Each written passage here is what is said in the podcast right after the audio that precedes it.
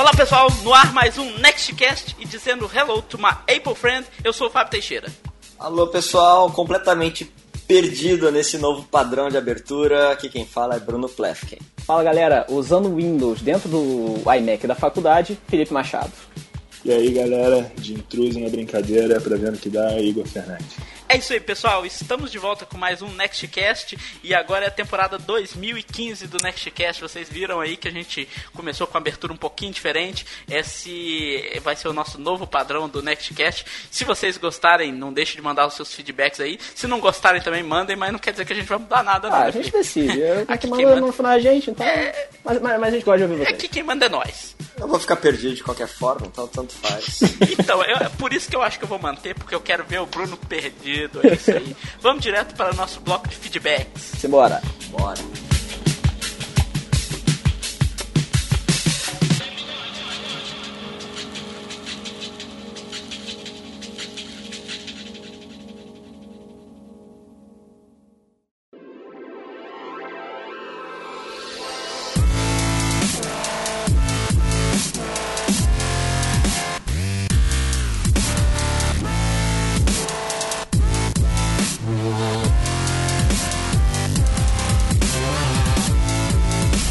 Galera, chegamos a mais uma sessão de feedbacks, e-mails, comentários e tudo mais que você quiser falar pra gente aqui do Nextcast. Dessa vez a gente vai falar sobre os comentários que rolaram sobre o último Nextcast, o Nextcast 24, falando sobre o Windows 10 e o futuro da Microsoft. E tá aqui comigo é o Bruno que vai comentar aqui comigo com a gente os comentários que vocês deixaram. Vamos comentar os comentários. Então, Justamente. É.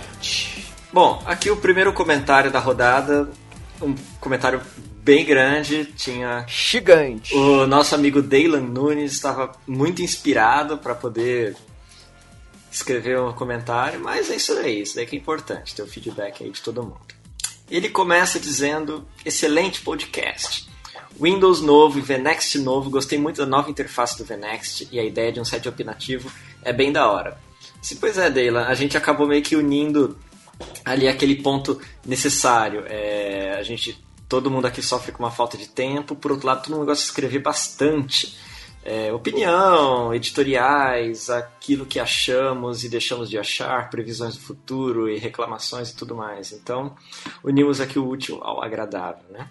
Bom, continuando. Acho que o Windows 10 vai ser lançado em outubro, mais ou menos na época que a Apple lançar o novo OS 10. No evento em dezembro, que foi apresentado as primeiras versões do Windows 10, foi voltado para empresas e fabricantes. O evento de janeiro foi voltado para os consumidores finais e o evento em abril vai ser voltado para desenvolvedores, então é normal que a Microsoft não tenha apresentado nada ainda. Office gratuito vai ser demais, já que no uso doméstico quase todo mundo pirateia o Office.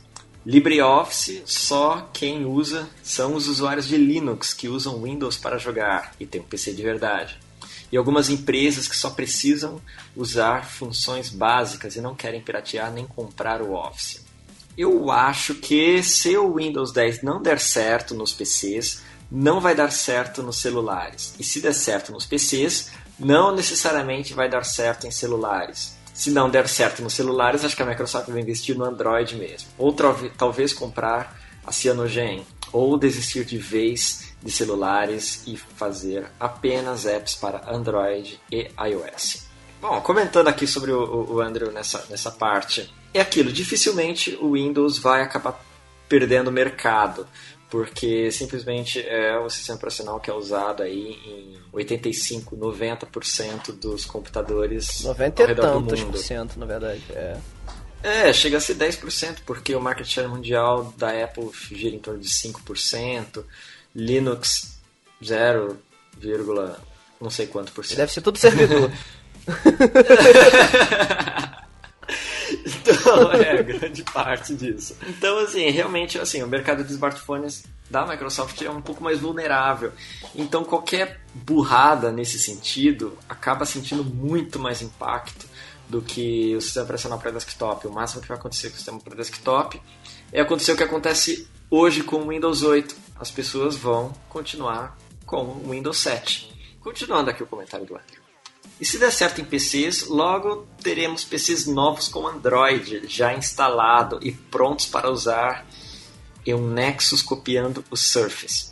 Se a ideia der certo rapidinho, vai ter Google e Apple e distribuições Linux fazendo um SEO que roda em tudo. Mais uma vez, a Microsoft ditando o rumo da indústria. É polêmico. Ah, eu, eu, assim, eu, eu fui eu que levantei essa bola no último programa, mas eu, eu não acredito nisso. Eu só quis meio que botar a ideia ruim na cabeça da galera, sacolé? Hum, mas vamos embora, então, vamos embora. Vambora. É, como Satya Nadella disse, o Windows deixa de ser um SEO para ser um serviço. Se não der certo em PCs, teorias. Vamos lá, teorizando com o Nextcast. Microsoft, primeiro ponto. Microsoft desiste de licenciar o Windows e vira uma Apple da vida, produzindo seu próprio hardware e software. Segundo ponto, Microsoft vira um Google, se concentrando em serviços e lança um IEOS, um Spartan OS. Terceiro ponto, fica no mesmo modo que é hoje, com o Windows 8, e ela tenta ganhar mais dinheiro vendendo hardware, vendendo PCs, notebooks, híbridos, celulares com Android. Eu discordo das três teorias. Primeiro, Microsoft desiste de licenciar o Windows, vindo o Apple da vida produzindo seu próprio hardware e software. Se o Windows der errado, como é que eu vou vender o meu próprio software que ninguém quer? Beleza. Ponto. E a Microsoft já dá uma sofrida aí para ela vender o hardware dela. É, é, é, meio que é meio que mais um modelo para indú a indústria, para seus parceiros, que propriamente para venda mesmo, sabe? Mas é produto conceito para indústria, sabe? Pelo menos eu enxergo assim. Tirando o Windows Phone, que é, é o produto conceito, mas que não tem mais indústria além deles próprios, né? Mas, enfim. O segundo, eu acho que a Microsoft acaba tendo mais chance de virar uma IBM da vida do que propriamente um Google. Porque, assim, voltando mais pro mercado empresarial. Mas, é, se bem que o, a Microsoft já tem um pouco de mercado para braço de consumidor, né? Tem, uhum. tem bastante serviço consumidor final e não só para business. E, uh... É, lembrando, lembrando também do, do seguinte: se a Microsoft, digamos, desistisse de fazer um sistema operacional Windows da maneira como ele é hoje, ou seja, nada de iOS como igual tem o Google, aquele sistema operacional do Google, o Chromebook, lá, Chromebook, deu branco aqui, igual o Chromebook, por exemplo, a Microsoft também estaria, digamos, abandonando dezenas ou centenas de fabricantes de computador pelo mundo todo. Por exemplo, a Acer, Lenovo, Asus não vão, HP, Lenovo, Dell. da HP, Dell não vão tipo desistir, não vão continuar apostando na Microsoft com a Microsoft fornecendo um Chromebook da vida, tipo um Windows Book. que é um sistema operacional basicamente ali nulo, vai, vamos venhamos. Eu acho que não faz sentido. Mas vamos embora pro próximo comentário. Vamos lá, próximo comentário. E agora quem comentou é o Andrew, que também já deixou comentários em praticamente todos os Nextcasts, é figurinha carimbada aqui. E ele botou assim: só uma observação. Uso o LibreOffice por ser free. Me recuso a piratear um programa. Parabéns pra você, cara. Queria ter essa disposição. Mas ok. Troféu joinha. Quanto ao Windows 10, vejo todo mundo achando que a Microsoft está querendo desempregar o Papai Noel, distribuindo presentes nesse final de ano.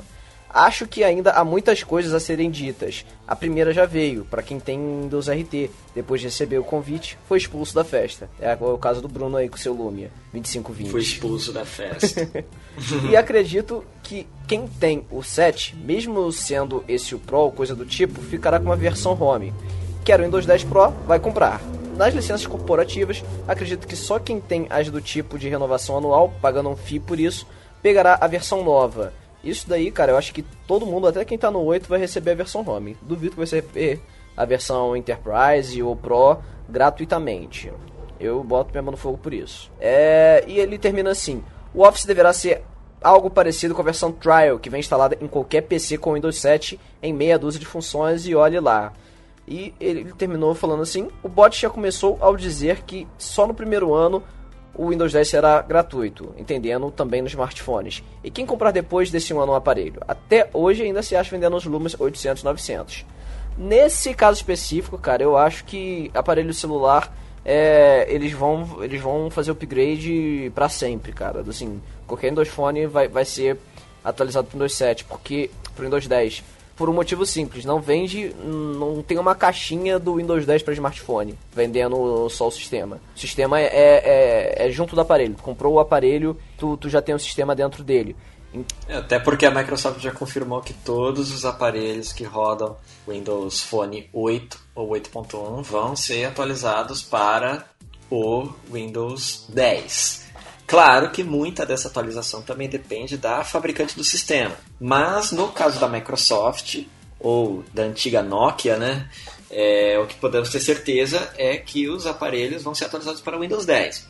Não sei dizer se no caso da Samsung com HVS ou os aparelhos da HTC, por exemplo, vão ser atualizados para Windows 10, mas pelo menos da Microsoft Nokia a gente pode garantir. Ah, eu acredito que eles vão ser atualizados também. Não sei se na mesma rapidez, né? Mas. É, algum na época, algum dia no ano que vem ah, ou depois. Vamos ver, vamos aguardar. Próximo comentário aqui é IM, I am, in.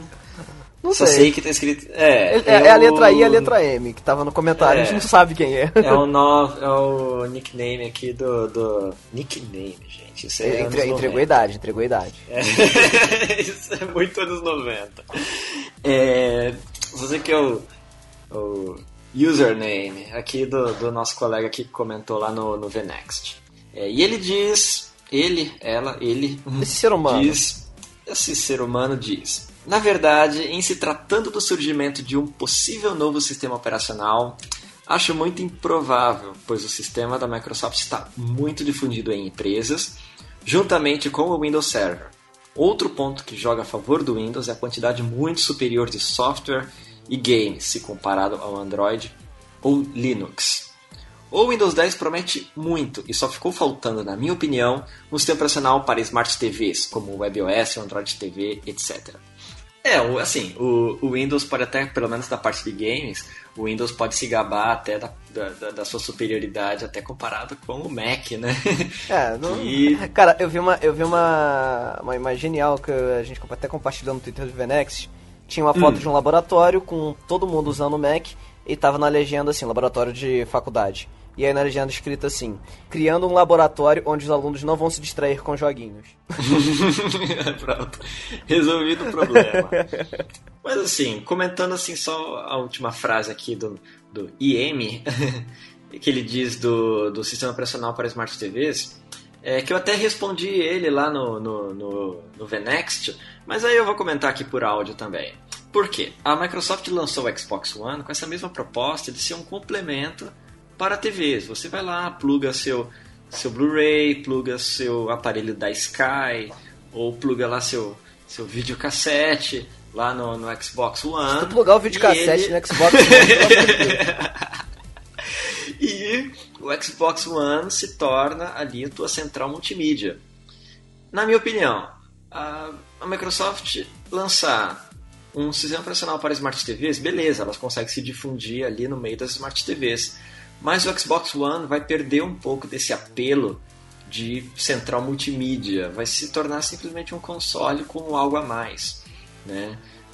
Uma boa parte do marketing do, do Xbox One girou em torno do fato dele ser ali uma central multimídia, o- você ter a programação, tá lá jogando ou usando algum recurso do Xbox One e você tem ali a janelinha ali no canto com a programação da sua TV, sabe? Então essa que foi a proposta do Xbox One, eu acho que seria meio que comer uma parte aí desse, desse apelo do, do console da, da Microsoft. É, sem contar que teoricamente o Windows 10 ele já funcionaria como sistema também para TV, mas foi o que a Microsoft disse. É, É igual o. Windows, Windows Media Center do, do Windows XP. É, justamente. Mas, enfim, é outro papo, é outro assunto, é outra coisa. E você pode né, completar esse assunto assistindo o Next Live, que a gente comentou, já teve o episódio 1, que foi um teste que ficou lá mais ou menos, mais ou menos. Teve o episódio 2 que a gente fez no último sábado, que ficou bem bacana. Provavelmente agora, na próxima semana, a gente também deve... Não, no caso daqui a duas semanas, a gente deve ter também o próximo Next Live 3, prova- no- que a nossa ideia é justamente agora assim, uma semana a gente vai ter o Next Live, outra semana o Next Cast, pra você, toda semana você ter o contato e vir conversar com a gente, trocar uma ideia e tudo mais. E você pode continuar essa conversa com a gente, tanto do Next Cast, quanto do Next Live, quanto dos posts do VNext, qu- quanto tudo mais que acontece, seguindo a gente no Twitter, que é VNextBR, seguindo a gente no Facebook, que é Venex Brasil, no YouTube, que eu não sei qual é, mas se você pesquisar ela vai aparecer e tá aqui no link do post. É, mandando e-mail pro nextcast.venex.com.br e também vendo também o, tanto, tanto o Nextcast quanto o Next Live no Indosteam também, que todos os nossos programas estão sendo postados lá. E se você é ouvinte do Indosteam, seja muito bem-vindo aqui e a gente espera que você venha também a comentar várias vezes mais com a gente e participar aqui dessa discussão que a gente tem sempre sobre o universo Microsoft, beleza? Demorou. Então é isso aí, vamos embora pro tema que hoje é dia de guerra, Mac versus Windows. Quem vai levar melhor nessa parada aí? A gente, a gente já começou com uma pontinha agora nos e-mails, mas tem mais aí. tem muito, mas muito, mas muito mais discussão. Então vamos embora pra esse assunto.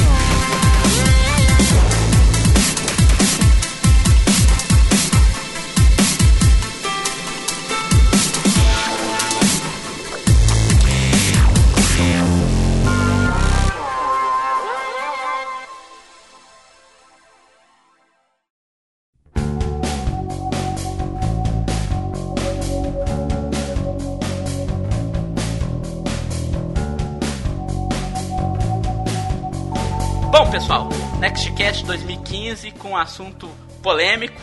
Põe aí o Mamilos aí. Felipe. Estamos aqui hoje para dizer um assunto muito polêmico. Mamilos! Mamilos! um assunto polêmico, a gente vai fazer um belo NextCast aqui, Mac versus Windows. Só que não tão expandido, né? A gente não vai falar de Windows Phone contra iPhone, né? Até porque seria desleal, né? Desculpa. Olha só, o cara já chega aqui fazendo polêmica. Quem falou aí, pessoal, para vocês que não conhecem, é o Igor Fernandes. O Igor Fernandes é um amigo de longa data do Felipe. Ô Felipe, nada melhor do que você apresentar seu grande amigo. É, fala Igor. aí. Pega leve, por favor. Não, o Igor é amigo meu, também publicitário, é oriundo da cidade de Petrópolis e agora no Rio de Janeiro. E aí agora tu se apresenta melhor, Igor. Tu vai poder falar melhor sobre o que tu usa de tecnologia e tudo mais. O que você faz da vida? É, então, como, como o Felipe disse aí, eu sou publicitário, trabalho com direção de arte. Fui para o Rio de Janeiro para levar um pouco de pancada, porque em Petrópolis estava meio fraco. E vivo rodeado de acessório Apple para todos os lados. Desde o do celular ao MacBook, a máquina que eu uso no trabalho, enfim. Acho que eu respiro isso o dia inteiro, então não tem como fugir muito disso e não defender. Né? Tem... É, então, não, não, não, é à toa que nós chamamos o Igor para esse Nextcast, onde a gente vai falar um pouco de é, Mac versus PC, né? E não, não dava pra gente fazer só a gente, apesar do o Bruno vai falar e daqui a pouco ele tem uma certa experiência com o Mac também, mas basicamente a gente é Windows user totalmente, né? Então, tipo, se a gente for falar só com as nossas experiências, vai ficar muito baseado no ponto de vista de quem usa o Windows. Então, nada melhor do que. Posso chamar de fanboy, Igor, da Apple? Pô, aí não exagera, vai. Não, não, pode sim, pode sim. mas, mas, mas hater de Android pode te chamar. Como é que é? Pode chamar de fanboyolice? não, não, não, não, não. Não vamos fazer bullying com o nosso convidado. Fanboyola. Beleza. Não, eu não posso, eu não, eu não posso, eu não fico muito longe, não. Eu é, tenho um MacBook Retina aqui, Dual Boot, com Windows. Dual Boot não, cara. Dual Boot não. É, pois é. Então, mas aí a gente vai começar o nosso Nextcast aqui, a gente vai falar um pouquinho, começando aqui, sobre é, um comparativo entre hardware e ecossistemas de acessórios. É, ecossistema de acessórios, é, para os ouvintes entenderem, é tudo quanto é coisa que a gente pode comprar para complementar a experiência de uso daquele equipamento. Né? No computador a gente tem fone de ouvido, teclados, mouses, né? tanto para Mac quanto para PC. Né? E tem uns que funcionam em cross platform. Normalmente tudo que roda para PC também roda em Mac, mas tem algumas coisas que normalmente só roda em Mac. Né? Nesse ponto aí, o consenso que a gente tem normalmente de mercado é que o hardware do, dos equipamentos Apple são melhores. É, você concorda com isso, o, Bruno? Você que trabalha com os dois? Olha, é, em termos de hardware, quero dizer de hardware tipo ali, processador e tudo mais, é, é tudo exatamente igual. O processador Intel que roda os MacBooks é exatamente o mesmo hardware do PC, a placa de vídeo, enfim Agora, se tratando assim de construção das máquinas, olha, eu sou Windows user, mas eu tenho MacBook Retina e eu posso dizer que a construção das máquinas é muito doido.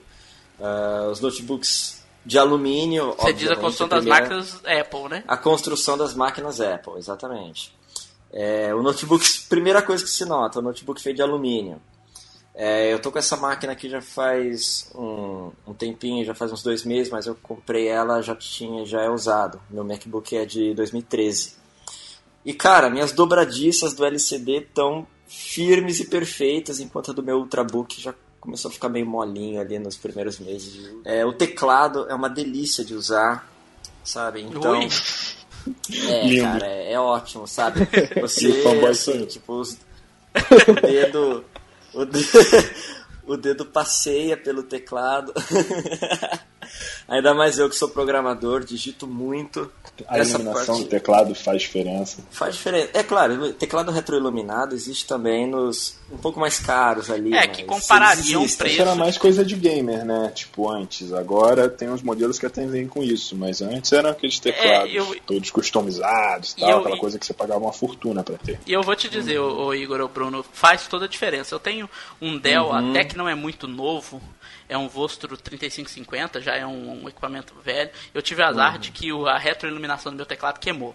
Mas ele uhum. tinha, né? E eu vou te dizer, faz é realmente é toda bom. a diferença.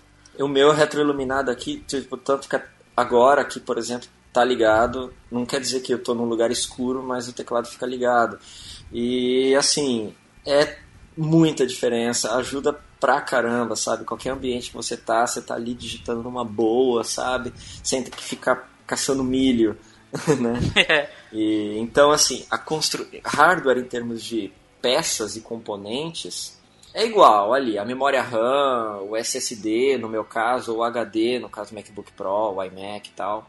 É igual, o processador é o mesmo processador Intel que se usa em PCs, só que a construção dos aparelhos, o alumínio, o teclado gostoso para digitar, e claro, e no meu caso aqui, a tela de 2560 por 1600 pixels Porra, faz essa resolução é foda, hein? toda a diferença, sabe? Tipo, todas as outras telas do mundo parecem horríveis perto do, da tela retina. É, a retina é outro nível. É, então, mas e, e você, Igor? Você tá aí no mundo Mac. Você tem algum hardware no mundo Windows que te chamaria atenção ou realmente isso aí é a perfeição que você pode alcançar? Assim, é, o Bruno falou um, muito igual ao que eu penso. Com relação a, a, componentes em si, não deixa nada a desejar, porque são exatamente as mesmas coisas. Aí eu acho que é mais é, experiência. Dependendo, lógico, da sim, faixa de preço. Acho que é né? é mais uma questão de experiência de usuário e, e perfil de consumo. Eu precisava de uma máquina um pouco mais potente, porque eu trabalho com edição de imagem, é, arrisco umas besteiras no 3D, às vezes eu preciso fazer um render bobo rápido. Então, assim, eu não podia trabalhar com nada muito leve, nada muito. O que, que, é sua máquina? Qual é a sua Cara, máquina? Cara, na verdade, é, com relação a HD não tem nada porque é SSD. Então, tipo, é um i5 de 1.3 com 4 GB de DDR3. E assim, isso me atende para o que eu faço tranquilamente. Mas é MacBook, é um MacBook ou é... Uhum. E, e, me atende tranquilamente. A tela de retina ajuda muito. E eu ainda uso um monitorzinho separado, então eu ligo no, o HDMI na, na, na televisão e vamos embora. Mas o HDMI na TV ou esse monitor separado, você não consegue subir acima de 1080, não consegue? Não, cara. Assim, a não ser que tenha né, nessa última atualização do sistema aqui, que eu ainda nem mexi direito depois que eu fiz, uhum. possa ter alguma opção, mas se tiver eu também não sei. Mas o que eu uso chega no 1080 e para nisso. É, porque aí então você vai ter sempre a tela do seu notebook melhor do que qualquer tela externa, melhor, né? Bem melhor. Eu é, uso eu mais com, com relação a preview. Às vezes eu estou fazendo alguma coisa. Ah, assim, sim. É, são, apesar de ser, ser retina, são 13 polegadas só. Uhum. Por mais que a resolução seja boa, a tela é pequena. É, e às vezes também você não consegue ver o que no mundo real a maioria dos seus clientes, entre aspas, vão ver, né? Porque é, assim, eu faço anúncio para jornal. Impressão uhum. de jornal é uma porcaria. Então, às vezes eu preciso ver uma coisa ruim em algum lugar ruim para saber como vai ficar. Olha, só, olha como o usuário de Mac é mal acostumado. Né? o cara tá vendo 1080p e tá chamando de ruim. Não, mas assim, como, como eu sou programador, às vezes no meu trabalho eu uso um iMac em resolução normal, como a gente costuma usar em PC mesmo. Mas às vezes eu faço algumas coisas no meu MacBook Retina e tipo, fica tudo muito nítido. Então, às vezes eu tenho que ligar num outro monitor ou abrir numa outra tela para ver como que fica no monitor convencional ali de escala 1, né? No caso não 2, escala 2 pixels, né? igual no MacBook Retina. No caso seria 1, né? Que seria um monitor convencional. Isso você falando mesmo rodando Windows, né?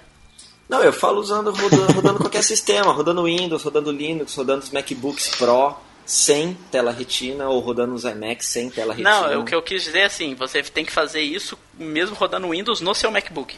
Ah, mesmo rodando Windows, porque aqui no Windows 10 eu tô com 200%. Né? Uhum. Né? Então eu rodo o Windows todo em 200%. Né? Então, que num computador normal ficaria tudo exageradamente grande, aqui no uhum. meu fica num tamanho exatamente normal, 1280 por 800. Você usa o MacBook Pro, né? O, o meu é o Pro Retina. É Retina mesmo, Retina 13. Ô Bruno, 3 polegadas. Tu tá aí com 10 ou com Windows 8? Eu tô com Windows 10 Preview e falar para você, o Windows 10 Preview ele melhorou bastante coisa assim, telas é, de alta definição, mas ainda tem alguns pontos ali que deixa a desejar e tal, porque o Windows ele ainda é bem fragmentado quando se trata de High DPI, né? Tela uhum. de alta definição. É, isso é, é, você falou uma palavra aí que é o problema em questão de hardware do Windows, né, o Felipe? A fragmentação. Que o Windows, apesar do, do Windows ter como ponto forte da fragmentação o, o, custo, que a gente vai falar um pouquinho mais no final, mas ele tem a desvantagem de que você tem e a gente não chegou a comentar bem, mas falando só por alto, que você tem desde o equipamento mais vagabundo custando 800 reais, 700 reais, até o equipamento absurdamente caro custando 10 mil reais, igual um, um equipamento da Apple. É, o Windows é, é aquele sistema que ele é pensado para funcionar em todo tipo de máquina, né? desde aqueles netbooks porqueira. Mas, mas, mas eu acho que assim, a parte de problema disso, acho que até já passou um pouco porque principalmente uhum. no Windows 98 e no 95 a gente tinha muito problema com essa parte de, contabilidade, de compatibilidade. De, uhum. Da famosa tela azul, que vivia dando, principalmente por ah, conta de, de, dessa falta de, de, driver e todos esses problemas que é, acabou que ficou no passado. Software, né? É. é. de hardware, uhum. padronização de hardware. É. Hoje, isso daí não, Até, não chega a ser um problema tão um grande. Segundo, o Felipe, só perguntar. Ô Igor, você tem essa noção de que o Windows ainda é o mundo da tela azul ou você já perdeu esse mundo aí? Não, assim, deve ter, até uns dois anos atrás eu tinha um Sony Vaio e, e, brincava bastante no Windows porque era a única máquina que eu tive a trabalhar em casa. Uhum. Eu só troquei mesmo porque ela não tava me aguentando mais. Mas você então já não, já não tinha mais essa noção errada que muita gente tem que o Windows dá tela azul o tempo inteiro. Não, não, nada disso.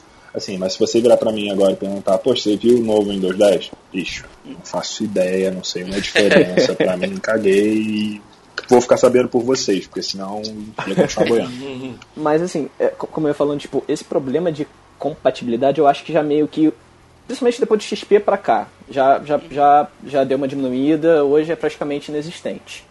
Mas o, um ponto que ninguém comentou, e eu acho que é, é uma das minhas maiores invejas em relação a, aos Macs, é a bateria dos portáteis. Sim. Que tem uma bateria muito boa. Assim, qual a média de bateria que vocês têm, Igor e Bruno? Olha, o meu Retina eu costumo usar por 5 horas e meia, 6 horas. Assim, programas razoavelmente pesados. Chega a dar umas 5 é, horas. O meu vai entre 6 e 7, assim. Então, mais ou menos trabalhando só na bateria.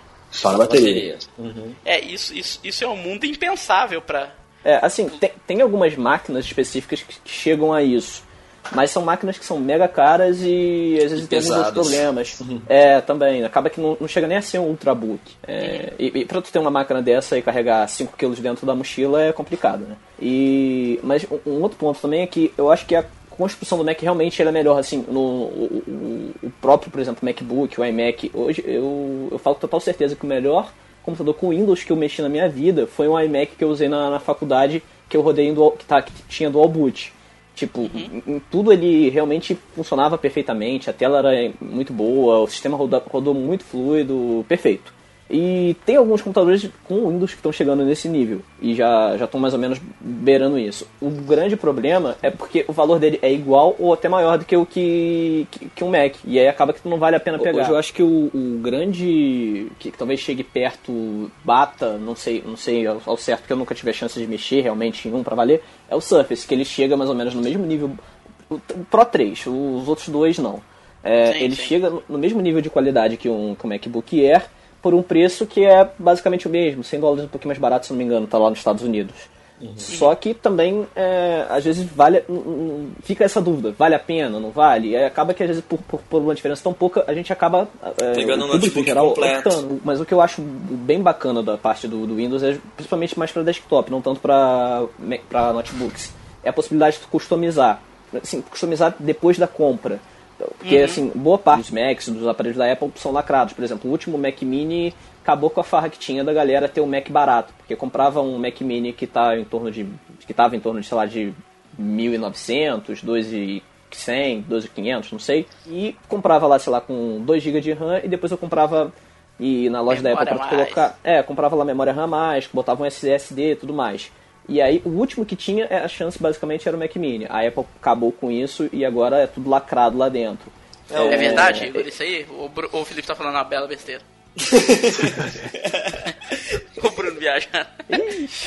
Olha, viaja. eu posso falar por, por, por, opinião própria. Eu tenho meu MacBook aqui e ele é 128 de SSD e 4 GB de RAM. Não consigo fazer upgrade de RAM porque a memória RAM é soldada na placa-mãe. Uhum. Justamente. É. Essa, é, é, essa é a grande merda da história. É, foi uma cagada. Então, isso, muito... isso, isso entra no nosso, nosso subtópico aí desse, desse assunto nosso, que é a parte de, do, do ecossistema de acessórios e até mesmo peças, né?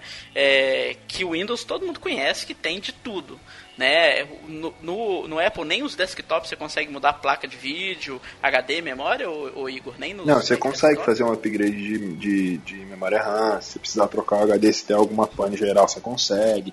Agora, a placa Mas é de só vídeo... no Mac Pro, aquele grandão, né não? No não, Pro no e no, também. nos iMacs você também consegue. Pelo menos nos modelos ah. antigos, aqueles mais quadradinhos.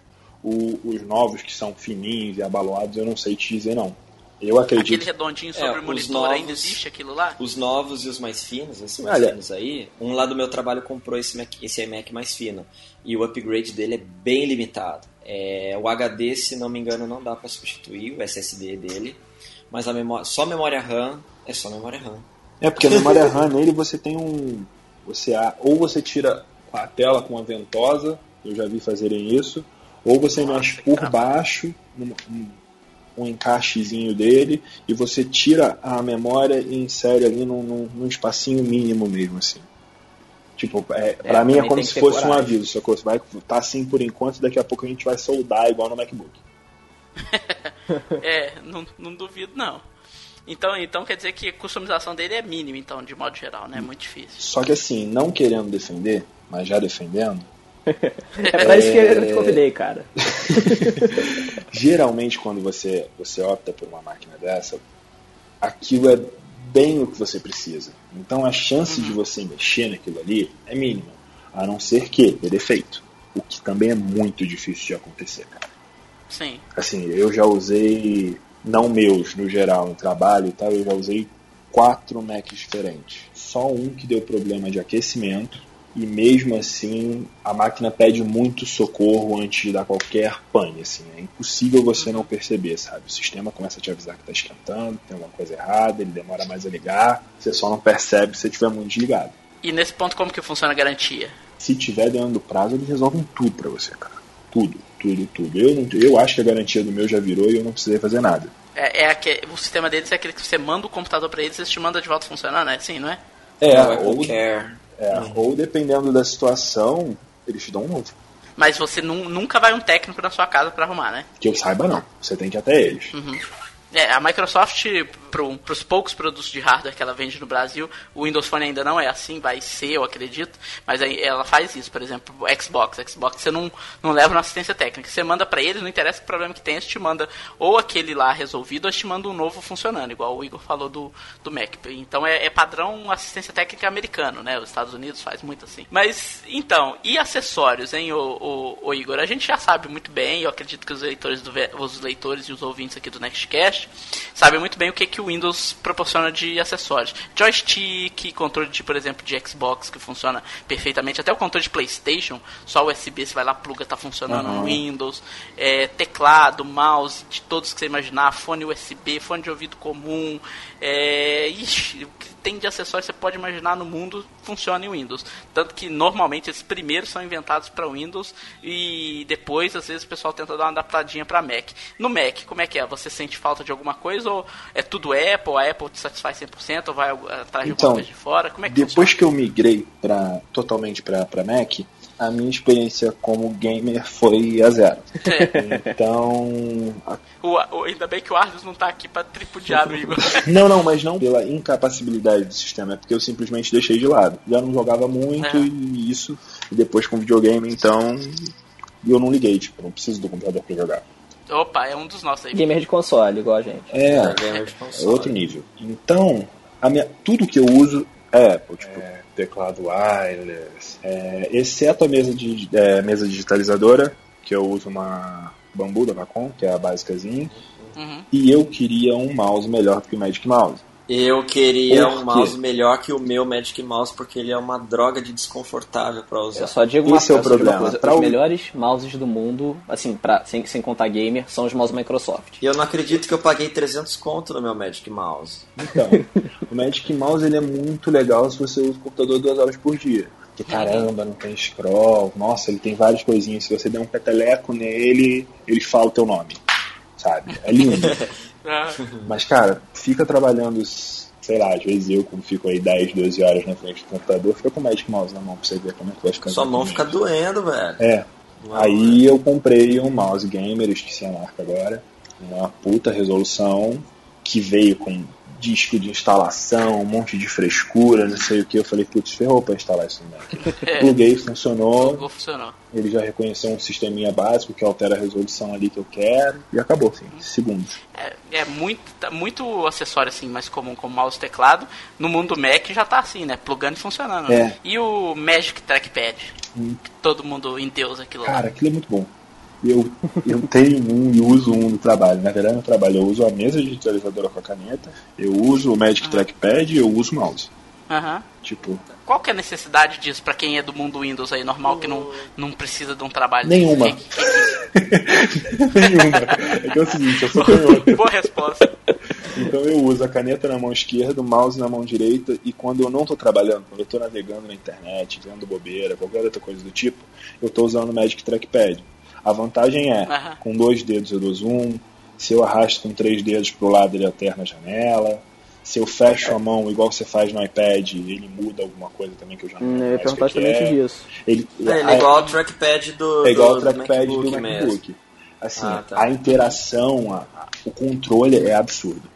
Eu ia perguntar justamente disso, é porque eu sinto. Eu até esse dia estava mexendo no tablet com Windows e aí eu fui fiz aquele, aquela, aquela pinça com os cinco dedos para fechar o aplicativo no iPad. Quem, quem é do mundo da iOS sabe, sabe bem o que, que é isso. E, uhum. e, não ia. Eu falei, caraca, tá quebrado essa merda. Aí, ai não, puta. é, é no, no, Windows você tem que arrastar de cima para baixo. É. Pra fechar o aplicativo. O padrão do 2.8, né? É, no, no, Funciona inclusive no computador. No MacBook ou no Magic Trackpad, se você fechar a mão com os cinco dedos, ele vai abrir aquela lista gigante de aplicativos instalados para você abrir alguma coisa. Uhum. Tem, tem uma é. série de atalhozinhos que eu não lembro todos de cabeça, porque. É, e se você, é na, na área de trabalho mesmo, você expandir cinco dedos, você mostra a área de trabalho, três dedos para esquerda, três dedos para direita, alterna entre as áreas de trabalho, por aí vai. Realmente essa parte é muito doida, muito doida. Mas eu vou apertar o Igor na parede aqui, Igor. Seja sincero, do mundo inteiro de, de de equipamentos de hardware e acessórios que tem no mundo PC ou Windows e que com certeza nem tudo funciona no, no Mac. Alguma coisa você sente falta. O que, que é? Fala aí. Cara, numa boa, eu não sinto falta de nada. Nada, nada, nada, nada, nada. Ô, louco. Nem um controle de, de game, eu não nada. Jogo Porque, no tudo Mac. bem, você falou que não joga mais. Mas. Até porque, né? Pra Mac não tem jogo. cara, o único jogo que eu tenho aqui é SimCity, cara. Sabe o que, que eu jogo no Mac? Só. Pra não dizer que eu não jogo? Marvel Heroes, cara. Mas tem Steam pro Mac, não tem? Tem, tem. tem. não, é, nos últimos dois anos a. Eu tenho uns amigos que a jogam Valve deu uma guinada. No, no Mac. É, mas é, é, é basicamente o que tem um hoje pra na... jogar CS, hein?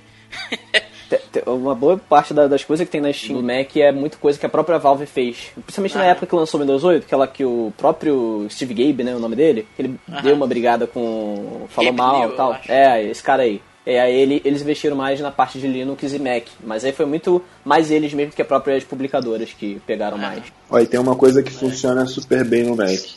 Lá no trabalho, como são os 60 caras na criação e todo mundo usando Mac, exceto os redatores, que o redator não usa Mac, a gente joga depois de do horário. Call of Duty em rede. Às vezes o pessoal fica lá até 8, 9 horas da noite, acha que tá rolando concorrência, algum job urgente pra entregar. Não, a galera tá só jogando tá fluindo de boa. Sabe O que chefe tá lá, assim. tá- o chefe tá lá olhando na câmera lá de, de casa, todo mundo lá nervosamente na frente do monitor achando, ah, minha equipe é demais, trabalha muito. Acontece de vez em quando. Não apresente esse Nextcast para o seu chefe, vai, vai- e não vai gostar da ideia. É, não vou divulgar isso então não. tá bom, vamos, vamos lá, sem espalhar muitos segredos do Igor, vamos pro próximo bloco.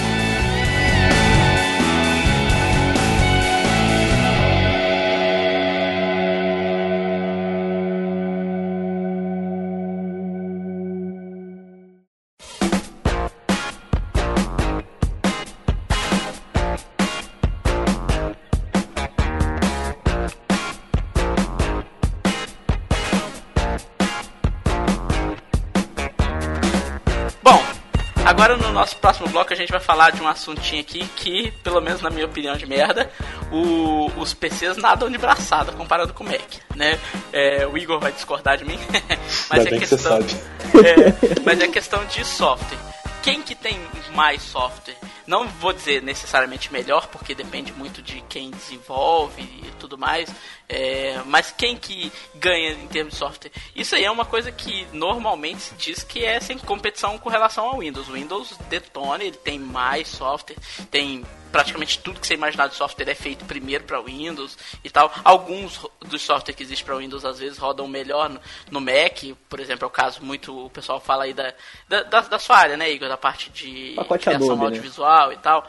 Mas é, o- outras suítes de, de trabalho, parte de RP, suíte de desenvolvimento, o Windows costuma comandar, né, Felipe? Não, é, até porque é muito por causa de base instalada, né? Tipo, é, sei lá, 3% dos usuários do mundo são de Mac, assim, dos usuários de computador. Enquanto o resto é praticamente tudo de Windows e Graças a 1% Deus. de. e um Meio por cento de Linux, É. ou menos até. É, acho que até menos. Por conta disso, vale mais a pena pro cara que é um desenvolvedor. Se ele vai fazer um, um programa que não é necessariamente voltado a recursos exclusivos do, do Mac OS X, vale mais a pena ele fazer para Windows primeiro e depois pensar em outros sistemas. É meio que acontece hoje com o Windows Phone dele receber sempre por último os aplicativos. É, é Sim. a mesma lógica de funcionamento, só que dessa maneira inversa, né? É, o Windows tá na frente nesse caso. Mas um- uma parte que realmente. o- o- Eu vou deixar pro Igor falar sobre a parte de design, mas eu vou falar sobre a parte de música. Porque eu trabalho. Eu, eu- eu não trabalho com música, mas eu sempre fui apaixonado por isso, toco tudo mais. Você tenta, vai. É, eu tento, mas é aquela coisa. Ele pode dizer que trabalha pelo menos com edição de áudio, né, Felipe? Porque o Nextcast não te dá dinheiro, mas é trabalho. É, porra, é puta trabalho. Mas aí, assim, principalmente assim, a, a questão de, de placas de áudio, softwares e tudo mais, geralmente nesse lado é voltado primeiramente pro Mac. Tem vários acessórios bacanas do da IK Multimídia e de outras empresas que eles fazem primeiramente pensando e aí tanto o aparelho, o acessório e o próprio software deles, a, IK, por exemplo, eles fazem tanto software quanto hardware, completam um ao outro. E aí, assim, eles pensam primeiramente no Mac, que é onde tá realmente a galera que tem estúdio, músicos que tocam ao vivo, geralmente usam isso. É, é É, assim, tanto que você comentou aí dos acessórios, eles criam os acessórios na- no padrão de porta que só tem no Mac, que é o padrão Thunderbolt, por exemplo. Que não- É, isso- isso nem tanto. Windows tem tanto É, Thunderbolt. diminuiu bastante. Antes, eles costumavam usar placas de áudio usando porta FireWire. Agora, já com a evolução da velocidade do USB, né? USB, o é com o USB agora 3.0 é basicamente tudo USB. Então agora quase, quase não se usa mais. Eu tinha uma placa de áudio FireWire que eu tinha que colocar uma placa PCI ali com porta FireWire. Agora eu não preciso mais porque a maior parte das interfaces são USB 3.0, USB e tal, que com o aumento da velocidade o FireWire se tornou meio inútil.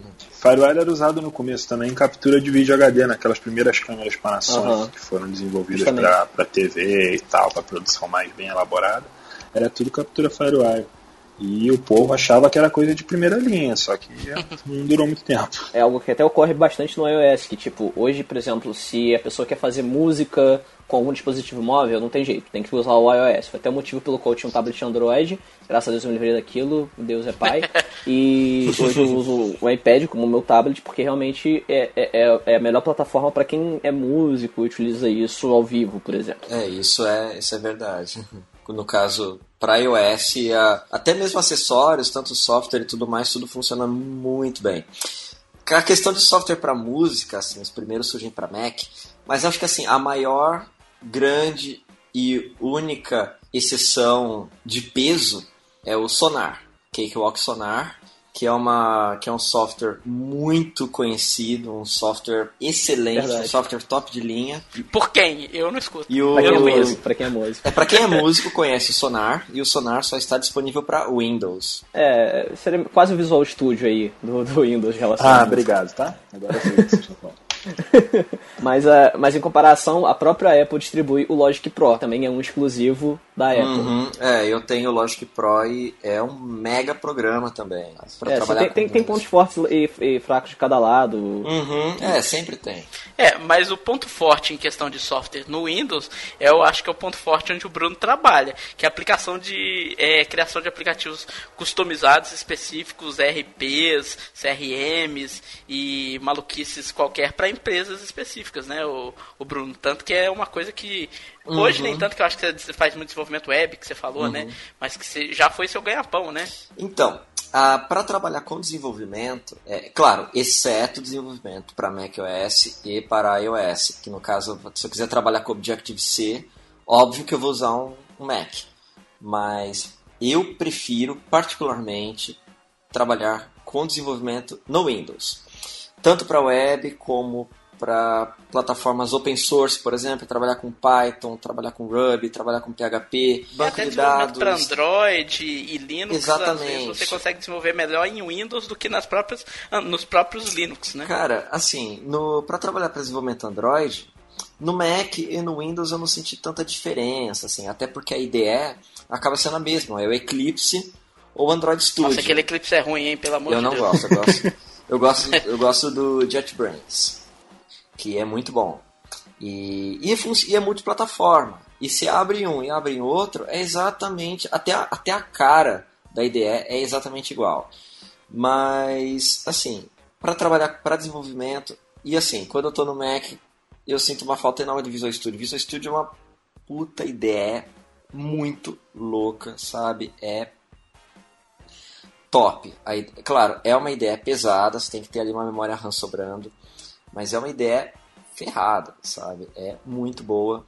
E, no geral, para trabalhar com desenvolvimento, eu prefiro Windows. Até para trabalhar com C++, eu prefiro trabalhar no Windows. Então, mas o que, eu- o que eu tava comentando não é necessariamente você fazer o aplicativo, e sim para quem você faz o aplicativo. Os aplicativos que você faz, faz o, o Bruno, que muitas empresas por aí faz. Eu, eu- eles só saem para Windows, ninguém pensa neles para Mac, para Linux, né? É, é Pra Linux, Linux, então. Linux, é, é isso que eu ia falar. Linux, esquece. Por Que exemplo, a Linux? padaria lá, lá da esquina. Quem vai desenvolver um softwarezinho de frente de caixa em Mac para uma padaria da esquina? Tipo isso. Ela então- também, né, pô, tu colocar, colocar pra, pra caixa lá do supermercado um, um Mac que custa aí uns 4 mil reais, em vez de comprar um terminal Windows. É, supermercado, ostentação ali. Aí, então, assim, para usar Linux, assim, o, o programa que você tem que usar tem que ter uma interface web, não, não adianta. Para trabalhar com desenvolvimento também o Linux é muito legal, é muito bom. Para trabalhar com linguagem open source, tipo PHP, Python, usar o Git, GitHub e tal, é, o Linux funciona muito bem. Eu, por um tempo, usei Linux para trabalhar com desenvolvimento e fluiu muito bem, fluiu bem legal mesmo. Mas, claro, que linguagem proprietária e tal já fica um pouco mais difícil.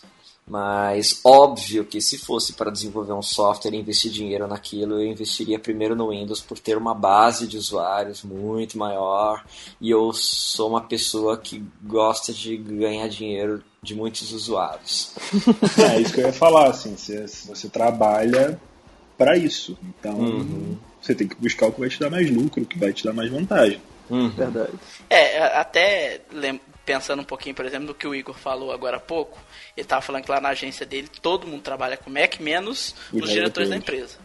Por que os diretores trabalham com Não, não, os Provavelmente eles- Redatores. Ah, os redatores, desculpa. Por quê? Porque eles provavelmente eles precisam de Office, eles precisam de Excel, é, precisa dessa maluquice toda e possivelmente é, a diretoria também precisa para acessar o ERP que vocês não acessam para poder controlar as vendas, entendeu? Não, os atendimentos da agência, todos usam Windows é, em PCzinhos normais, né, as máquinas super simples mesmo, estilo Casas Bahia, assim, sabe? Só porque tem um, a- toda a automatização da empresa é bolada lá no sistema que a gente odeia e só vai funcionar direito em PC, cara. Se eu quiser fazer alguma coisa mais avançada no sistema, eu tenho que abrir ele por máquina virtual para poder usar. E se eu tiver, por exemplo, com o Spotify aberto, o sistema não funciona. Ele, ele é o que? Via browser, esse sistema seu específico? Eu uso, eu uso a versão por web, Aham. direto no, Mas ele não no tem Safari. que tem na, na versão desktop. Exato. Se eu preciso, sei lá, fazer qualquer lançamento diferente ou reprovar alguma coisa no sistema ou fazer alguma anotação em cima de um job, eu Uhum. preciso abrir ele na máquina virtual para poder fazer as alterações. Senão não vai.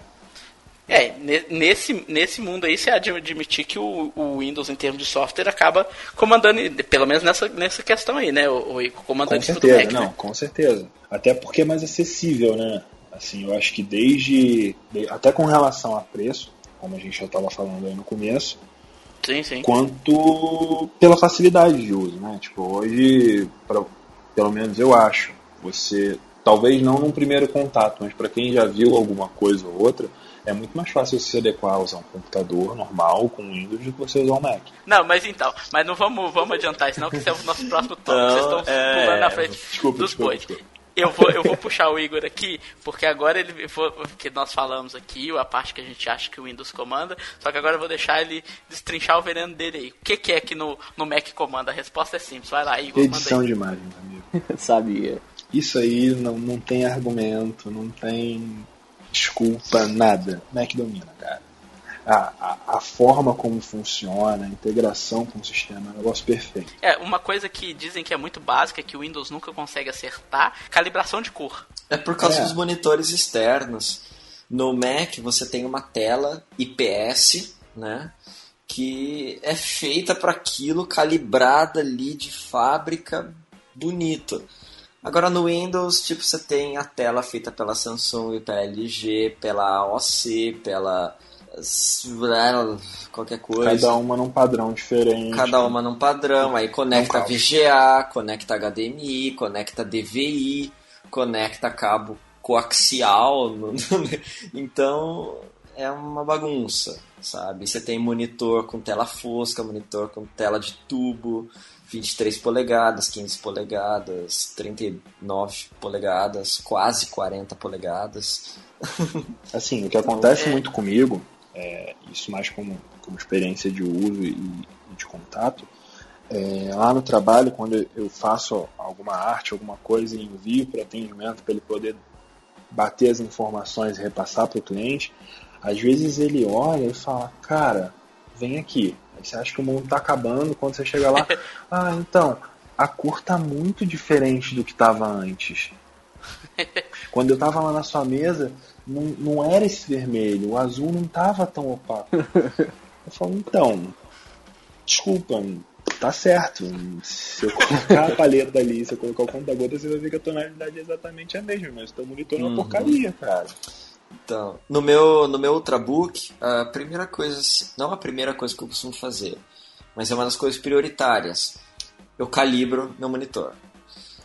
Naturalmente, assim, que dos usuários de Windows, tipo uns 2, 1% costumam Calibra. calibrar o monitor, calibrar o gama, calibrar. É, mas nem Isso todo, faz uma mas diferença a tremenda, cara. Pois é, Faz. mas aí, aí, que tá, tem um negócio do acessório aí que a gente comentou antes, a gente deixou de comentar, mas uma coisa que é muito comum no Mac é aquele acessório de calibração de tela, que no Windows ninguém usa. Muito difícil você ver um usuário Windows ter um acessório para calibrar a tela. E, e dizer que o cara calibra pegando, baixando perfil de cor do site do fabricante, calibra nunca. Não, fica baixar, baixar merda, perfil de entendeu? cor é uma porcaria. Tanto É, no Mac, funciona. como no Windows, como em qualquer lugar.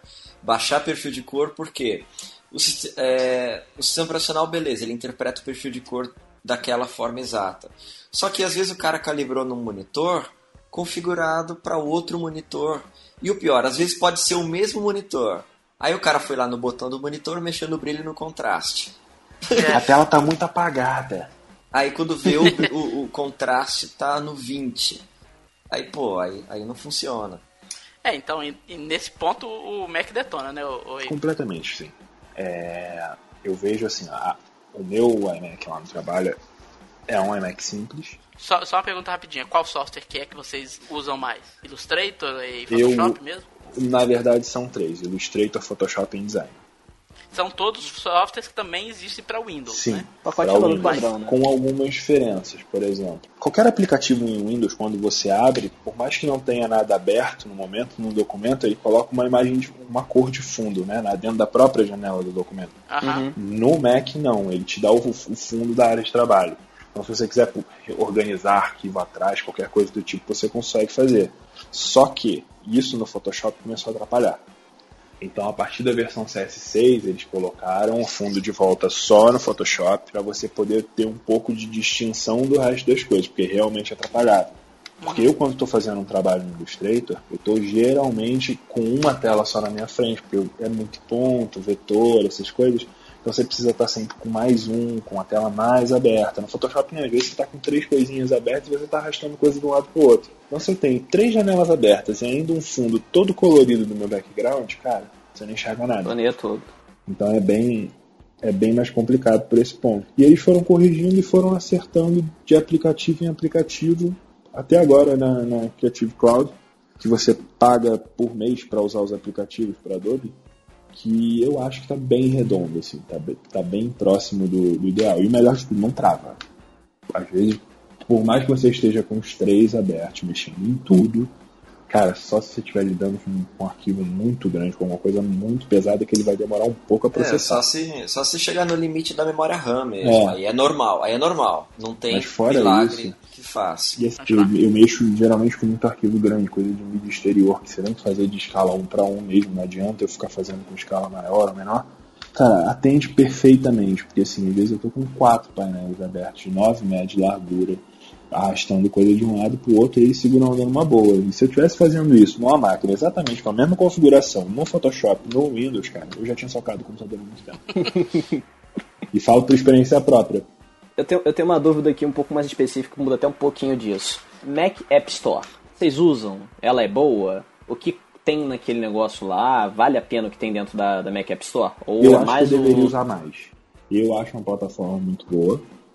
Tem muita opção. Só que assim, é tudo muito caro. E isso é algo que Sabe. eu andei dando uma olhada lá e tipo assim, tem bastante aplicativo legal. Assim, tem muita ferramenta. Os, os softwares são completos ali, que é aquele software que você trabalha nele, é, é, é um pouco difícil de achar. Você acha muitas ferramentas, você acha muitos programas para auxiliar no trabalho maior. Eles já são já tem um preço ali, né, cotado. Aham. Então, já os aplicativos já são mais completos, são ainda mais caros, sabe? Tipo, ainda mais agora com dólar beirando 2,70, tipo, Socorro, Mas, mas, mas, Bruno, então, Bruno, deixa eu te fazer uma pergunta, que essa aí o Igor não vai saber responder, você tá nos dois mundos. Mac App Store ou Windows Store? olha, a Windows Store ainda é um recém-nascido, sabe? É um, um bebê. Já falei de uns Eu- 300 Nextcast que eu acho que não tem nada que preste lá dentro. Então, assim, eu acho interessante. Mas é pior que a Mac App Store? Eu acho interessante a organização da Windows Store. Eu acho que é uma organização bem legal, uma organização que funciona bem. A questão de design eu deixo a critério, porque assim, a Mac Store no Mac, ela é como se fosse um aplicativo ali convencional. No Windows ela tem todo aquele design metro, aquele layout interessante, atrativo. Mas, mas deixa, deixa eu só Mas- interromper e fazer uma pergunta rapidinho aqui. Os aplicativos que você baixa na Mac App Store são aplicativos comuns de Mac, não é igual, por exemplo, no Windows 8, que tem aquela diferenciação aplicativo desktop Não, do não, não, aplicativo não. Metro, São né? aplicativos comuns que aparece o ícone. Então, por exemplo, você pode comprar um Photoshop na Mac App Se Store. tivesse disponível, sim. Exatamente. Eu comprei o SimCity, o jogo SimCity que eu, que eu tenho aqui no meu, no meu Mac, eu comprei na, na App Store. Bom, é isso aí. Então, veredito aqui. Para softwares de modo geral, o Windows ainda ganha, mas se você for edição de eh, trabalhar com edição de imagem e vídeo, o Mac é a plataforma a se considerar, né? O, o- Concordo. Bom, é isso aí. Vamos para o nosso próximo bloco.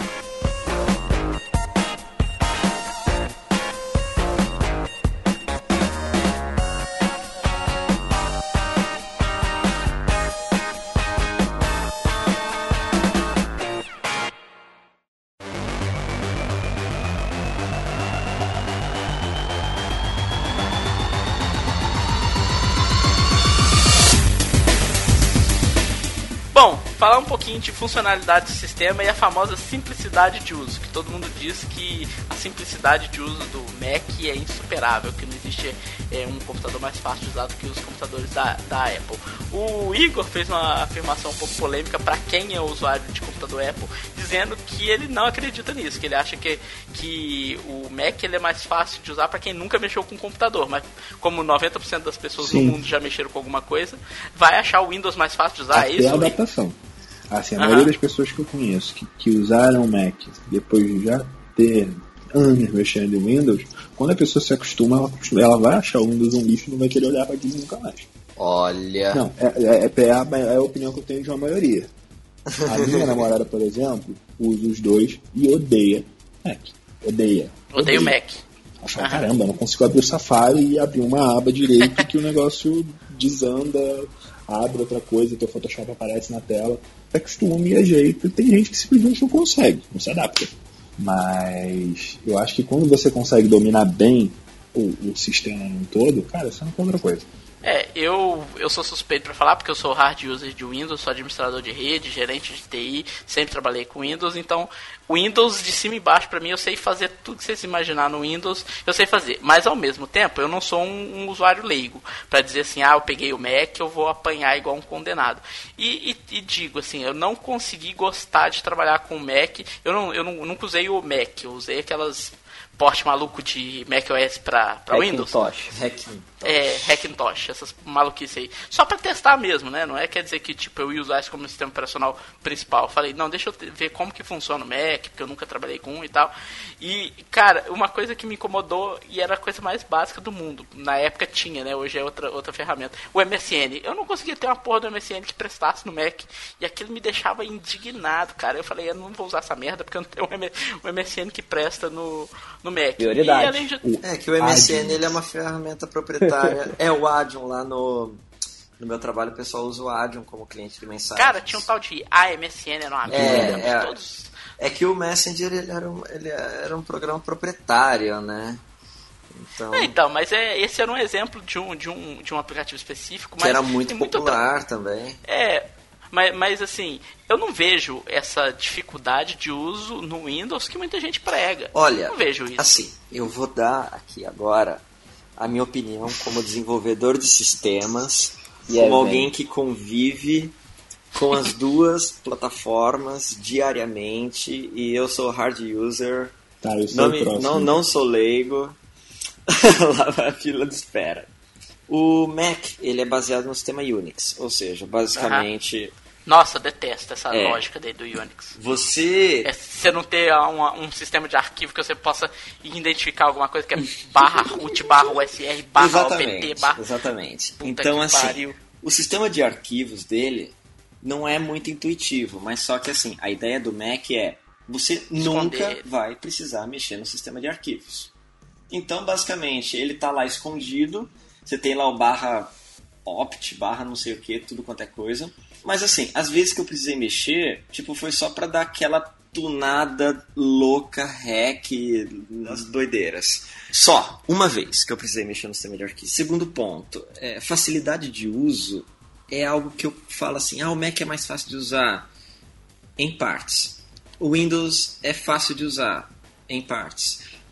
É difícil, os dois sistemas têm partes muito difíceis, os dois sistemas É, têm quando partes você muito entra na fáceis parte de hard user de um pro outro, sempre tem uma né? dificuldade. Por exemplo, eu trabalhar no Windows, o que acontece? O Windows, é, você tem umas configurações e personalizações e as opções todas ali na tua frente para você trabalhar, para você fazer o que quiser, sem precisar abrir o terminal e digitar alguns comandos, como acontece no, No Mac. no Mac, que você, por exemplo, uma espécie de registro que existe no Mac que você só consegue editar ali por linha de comando no terminal.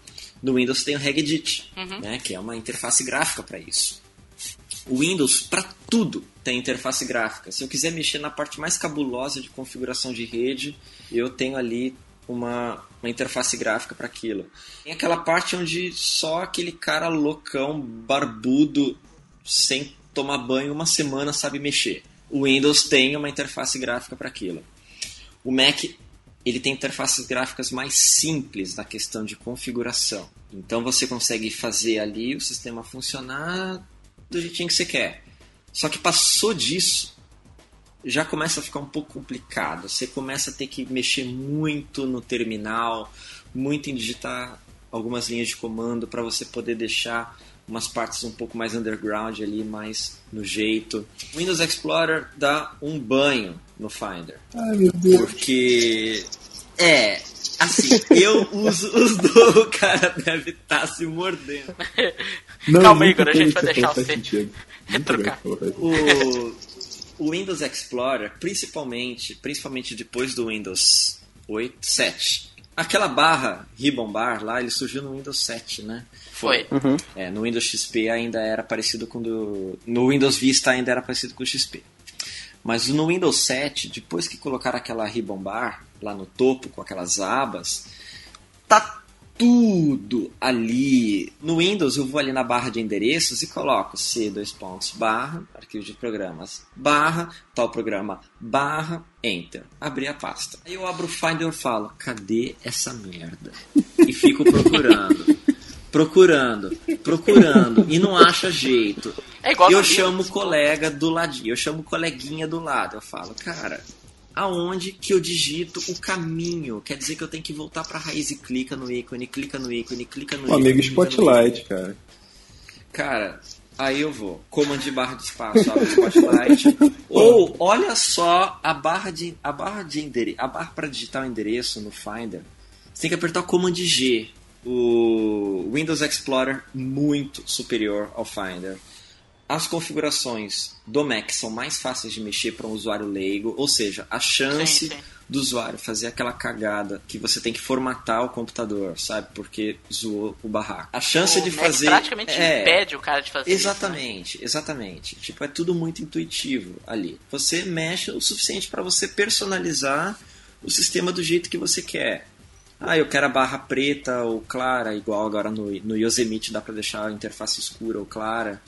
É, o papel de parede, desativar o somzinho ali e tal, configurações. É tudo muito fácil, basicamente em Mas não tem aqui as 350 milhões de um painel de Exatamente. controle do Windows. Exatamente. Então, assim, o que, que eu vejo? O Windows ele tem tanta personalização que pode confundir o usuário leigo. Por outro lado, um usuário que sabe o que está fazendo, se faz tudo que você quiser, configurações mais profundas possíveis, você faz facilmente usando interface gráfica. Então, resumindo aqui, para ver se entende. Em questão de, de facilidade, simplicidade de uso, se você quer operação básica, o Mac é mais simples. Se você é um usuário avançado, o Windows é mais simples. Seria essa a resposta? Olha, aí que tá. É uma gangorra muito grande, porque ó, a questão de simplicidade, por exemplo, o Mac ele é simples quando se trata de algumas configurações.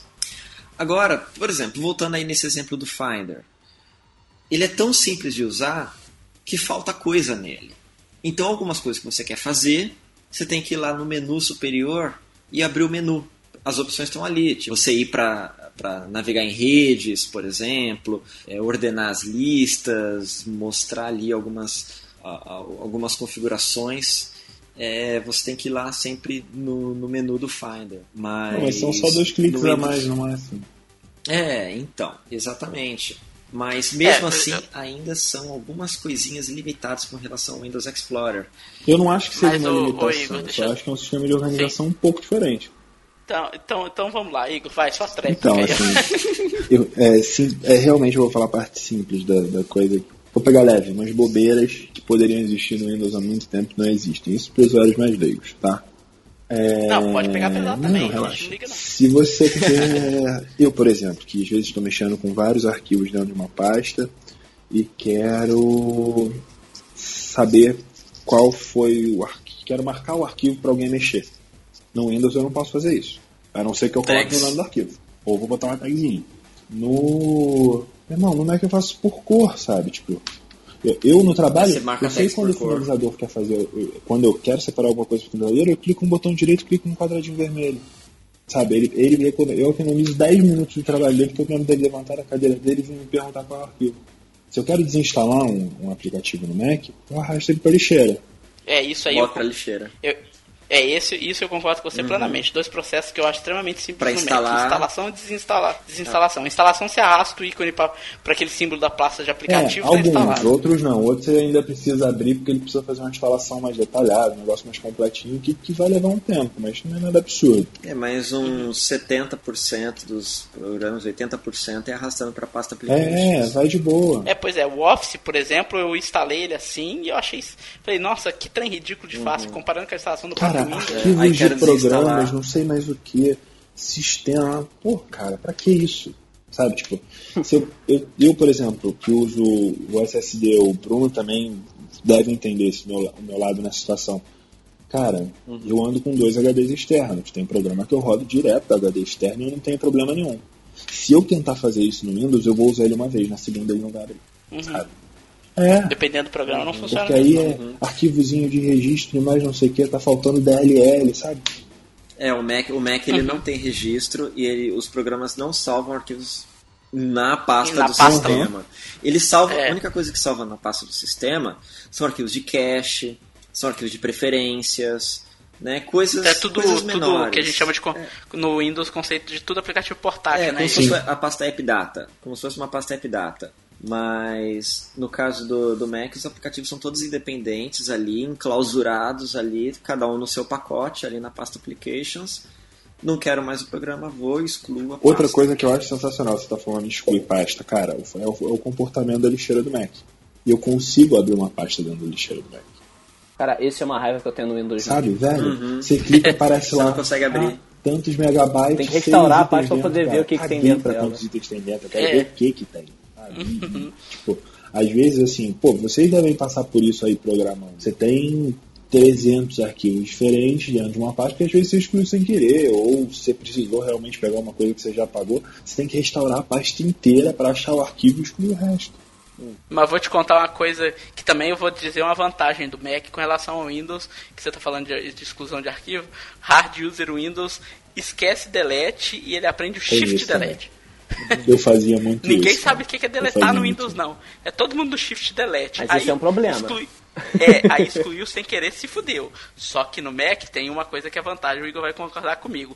É o Time, desculpa Igor, fala o nome Time certo. Machine. Time Machine. O Windows tem o versões anteriores. Só que o Windows pra configurar aquilo é um cu. Aquilo é uma restauração de sistema da porra. Porra, dá um trabalho do cacete pra você falar quais pastas vai ter versões anteriores e tal. Em vez da porra da Microsoft falar assim, por padrão, todas as pastas do computador têm versões anteriores. Não. O Mac não, você vai lá, pluga o, o HD lá de ele backup, ele já tudo. tá fazendo backup.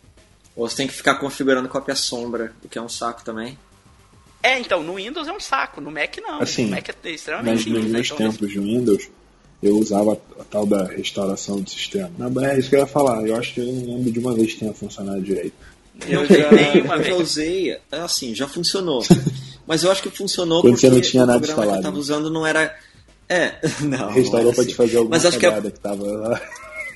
é, é algum programa, algum programa assim que zoou minhas configurações. O meu foi alguma Mas- coisa desse daí também. É, mas na verdade assim, não era, não era uma coisa muito grande. Então era uma coisa fácil de desfazer, só que eu não queria desfazer manualmente. Então, usei a restauração, voltou, era uma coisa simples e deu certo, sabe? Tipo, mas dizer assim, dá pra contar em uma mão em toda a minha vida as vezes que eu usei isso. Aham, eu concordo, não funciona de jeito nenhum. Mas vai lá, Igor, continua falando aí. uma diferença aqui. O que eu vejo, me- meu pai estava do meu lado esses dias quando eu estava usando o Mac. Ele queria entender qual era a diferença disso aqui pro notebook dele. Falei, pai, depois que você acostuma, é que você faz as coisas um pouco mais fácil. Às vezes, meu pai não- realmente não sabe usar um computador direito. Então, às vezes, ele, ele para pra pensar, tipo, caramba, eu preciso escolher um arquivo. O que, que eu faço? Uhum. Sabe? Ah, e depois que tá na lixeira, como é que eu abro o arquivo que tá lá dentro? Eu, falei, eu mostrei pra ele, eu falei, pai, aqui, dentro da lixeira eu consigo abrir. No seu você não vai conseguir. Você tem que clicar no arquivozinho, aí você vai clicar no botão direito, vai clicar em restaurar. E É, você tem que você lembrar onde ele lá tava, né? onde Porque o arquivo tava. se você não É, lembra, você vai fudeu também. É isso. Você entendeu? Ah, e Enter, e Enter não abre arquivo. Enter No renomeia. Mac, Enter renomeia. Cara, isso foi a minha maior desgraça nas três semanas que eu fiquei com o Mac. Eu acho que eu até fui falar com o Igor. Eu Falei, Foi, cara, por que né? arquivo? Renomeia arquivo apertando Enter. É, aí, é, E, co- E aí e toda como hora- é que abre o arquivo no F2? Barra de espaço. Barra de espaço e abre o preview. Isso é uma né? vantagem sensacional, que eu uso o tempo inteiro. Porque eu trabalho essa com é uma vantagem é pra Mac que eu os PSD é bom. É, essa é uma vantagem também que eu vejo no Mac. Essa é uma vantagem que eu vejo no Finder. Olha só pra você ver. Finalmente, né? Meteu o Finder pau. tão criticado agora há pouco. A barra de espaço. A barra de espaço. Para eu dar, eu dou preview em todo tipo de arquivo. Abriu tem um arquivo TTF. Eu aberto a barra de espaço. Eu abro todos os caracteres daquela fonte. Tipo, rápido. Tem uma Agora, música. instalar aperto barra de espaço. Você vai estar fazendo uma desgraça incalculável. Um Mac cheio de fonte é a coisa mais lenta do mundo. Então, Instala É, o um Windows gerenciador- não é muito diferente, é- não. A diferença é gritante. o Windows é mais Instala um rápido. O gerenciador Windows é mais rápido e usa o gerenciador. E funcionalidade do sistema eu também diria que depende. Uhum. Apesar do Windows em números de funções, com certeza ele tem mais, mas foi o que vocês falaram. Depende do que vai fazer, por exemplo, uma funcionalidade essa do preview que tem no Mac e não tem no Windows, por exemplo. Né? Então, se vai ser um negócio que te apetece, é igual o, o próprio o time, time Capsule, Time Machine, desculpa, Time esqueci o Time nome, Machine, é é o Time? Machine. o Time Machine é uma funcionalidade foda, que no Windows tem uma parecida, mas é difícil pra cacete pra mexer. Então, depende muito, né? É, então, Por outro lado, para para trabalhar assim com, com desenvolvimento, configurações avançadas, instalar servidor, fazer uma, uma par ah, de coisa sim, sim. no Windows. Toda a parte de TI no Windows é tudo de- muito mais prático, muito mais fácil e assim, quando eu tô trabalhando, eu não fecho o terminal. Se perguntar assim, qual é o programa que eu mais uso? É o, Bra- é o Brackets, que é o editor de código que eu uso, e o terminal. E assim, uma É. vantagem que eu- acho que foi o Bruno que comentou aí, é, tava falando com relação ao malware, cara, essa é uma das vantagens de você estar usando um, um ASX. A, a ocorrência de problemas por causa disso é mínima. Eu nunca tive problema com isso em cinco anos. O motivo disso é um motivo que é muito simples. Muita gente diz que o Mac é o sistema mais seguro que existe, né? É porque ele é mais seguro. Não necessariamente. A gente que trabalha com TI avançada sabe por que, que o Mac ele de fato ele é mais seguro. Por quê? Porque ele tem menos base É. instalada, então ele interessa menos aos atacantes, aos hackers es- explorar as vulnerabilidades do Mac. Eu não quer tenho dizer que ele não tem vulnerabilidade. nenhum dos Macs É. eu uso. Eu também não tenho Então. antivírus aqui no Mac. Porque quem faz vírus não quer roubar o Mac, porque não é o usuário de Mac que está acessando o site do banco. Pois é. Entendeu? Nossa, é o cara que aí, tem o. Windows que acessa o site do banco. Se você precisa usar gerenciador financeiro de banco, não compre o Mac. É, também. O Olha- guardião do Itaú, pelo amor de Deus. Eu uso no Firefox, o Guardião Você do Itaú pode usar duas Firefox. vezes, na terceira ele vai dizer que não está instalado. Ah, no meu Firefox eu não tenho problema com o Guardião. Cara, eu, eu, eu não sei porquê, eu já testei, ó, eu já testei no, no Safari, que é o que eu uso hoje, porque eu larguei o Chrome, testei no Chrome e testei no, no Firefox. O que funciona melhor é no Safari. Porque, assim, eu tenho usado já umas três semanas e não me deu dor de cabeça ainda, mas daqui a pouco ele vai pedir para reinstalar, eu já acostumei. Bom, nesse nessa indecisão nossa de qual que é melhor em funcionalidade, sistema e simplicidade de uso, Depende. vamos para o nosso. É, é realmente. É. é indecisão. O veredito é. Não temos um. veredito. O veredito final é não tem veredito, porque depende muito É. do que o usuário vai fazer, depende muito do que o usuário quer, depende muito da experiência que o usuário tem, então é isso aí. Então, nessa vamos para o nosso próximo tópico.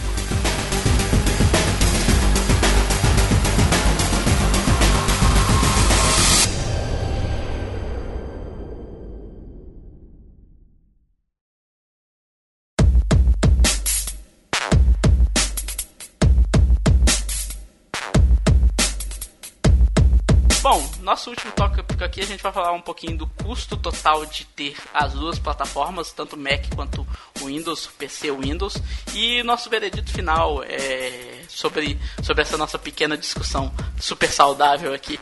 Né? É, eu diria que, é claro, né, o custo total de ter um PC Windows é bem menor do que o custo total de ter um PC Mac, né, Igor? Sim, principalmente se você pretender comprar seu Mac no Brasil. Pois é. Né? é. Né? Obrigado, É, Dilma. É nóis.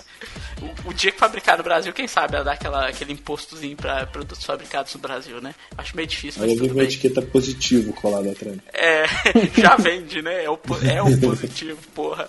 Porque a gente meio que reclamou aqui dos, dos equipamentos baratos, mas é o que faz o Windows ser o que ele é hoje, né? São, de fato, os computadores baratos. O Igor comentou aí, os hardwares que estão lá no topo de linha com o Windows comparam-se com o Mac. Aí vai depender do que a gente falou no tópico anterior, do que, que você precisa né?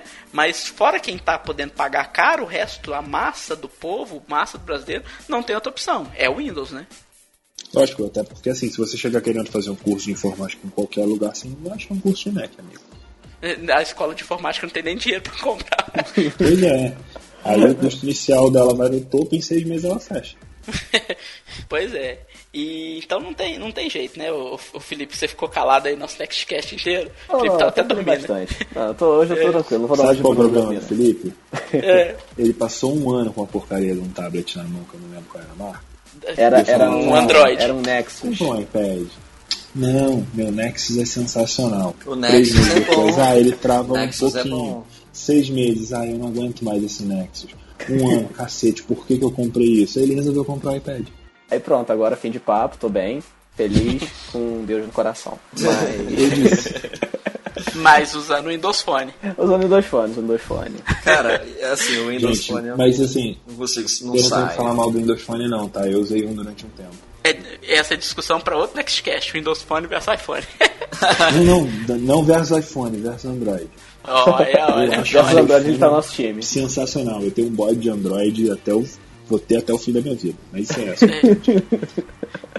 Na minha lista de preferências de sistema, Windows Phone, obviamente, ah, é, iPhone e Android nem, nem tá na lista. Eu acho que o Android deu uma melhoradinha no Lollipop, no Lollipop mas. hum, No Não Lollipop? aprende, não? Mulher de malandro, fica apanhando o negócio que continua gostando. não, não, eu- mas mas eu, eu não sou masoquista também, né? Aí. E o custo, e o custo total, falando de custo total. É, Custo vamos total. puxar de volta nosso assunto aqui, vamos lá. Certo. E aí, Felipe? Cara, é, eu acho que esse parte de custo depende muito. Por- dois fatores. Um, quanto você tem disponível para você colocar nessa sua máquina. Dois, essa máquina vai te trazer retorno financeiro? É, é, é caso se pensar, por exemplo, para quem é um designer, às vezes vale a pena. A longo prazo, Pagar o ter- preço do Mac. É, vai trazer, pode trazer um retorno para ele melhor. o cara vai trabalhar melhor, vai, vai ter, vai ter, vai ter uma otimização melhor do tempo dele, e tudo mais. Isso influencia no fator de compra. É, ou se você tem dinheiro pra caramba, que se você é dono do seu dinheiro, aí cada um faz o que quer. Mas eu ainda acho que assim, olhando tipo o meu ponto de vista, é, no final das contas acaba que a experiência de uso ela diferencia um pouco, mas não chega a ser crucial para eu poder pagar três vezes mais em um Mac o valor que eu pagaria em Windows, é, talvez dois, duas vezes mais ou algo seguinte. Por isso, é, é, é de se imaginar que o custo-benefício de um, de um Mac, hoje, no Brasil principalmente, não consegue bater o custo-benefício de um equipamento com Windows. E aí coloca também os pontos que a gente citou antes, de possibilidade de fazer um upgrade e cu- customizar depois a tua máquina posteriormente, e vários outros pontos assim. E aí, por isso, nesse ponto, eu acho que não tem como ficar do lado da maçã da força. Não, não dá, não dá. Eu como um MacFag admito. Então. Assim, eu fiquei curioso agora e abri o site da Apple aqui pra dar uma olhada no- nos preços.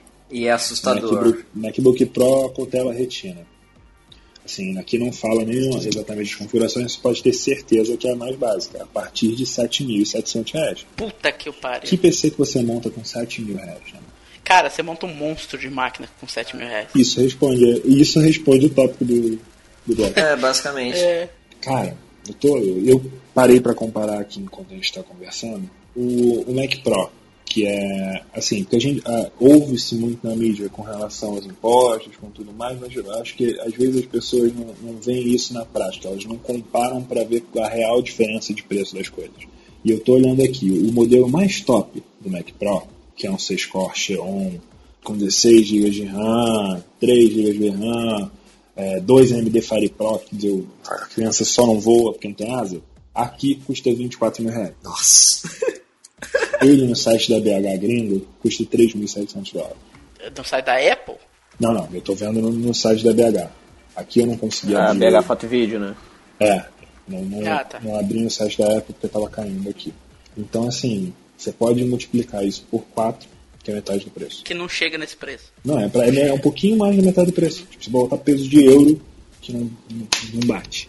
Então, assim, cara, a grana que você gasta hoje num, numa máquina da Apple, principalmente aqui no Brasil, você faz muita coisa com relação ao custo-benefício quando você não quer o design de, de última linha. E não estamos falando só de computador, incrível. porque com 24 mil você tira da loja zero. Você dá uma, você dá uma entrada numa casa É, com ou 24 então mil reais. você É. chega na concessionária. Carro você, zero. Você compra um Palio Fire à vista. À vista. Você chega com a grana na mão, você leva, compra um Palio.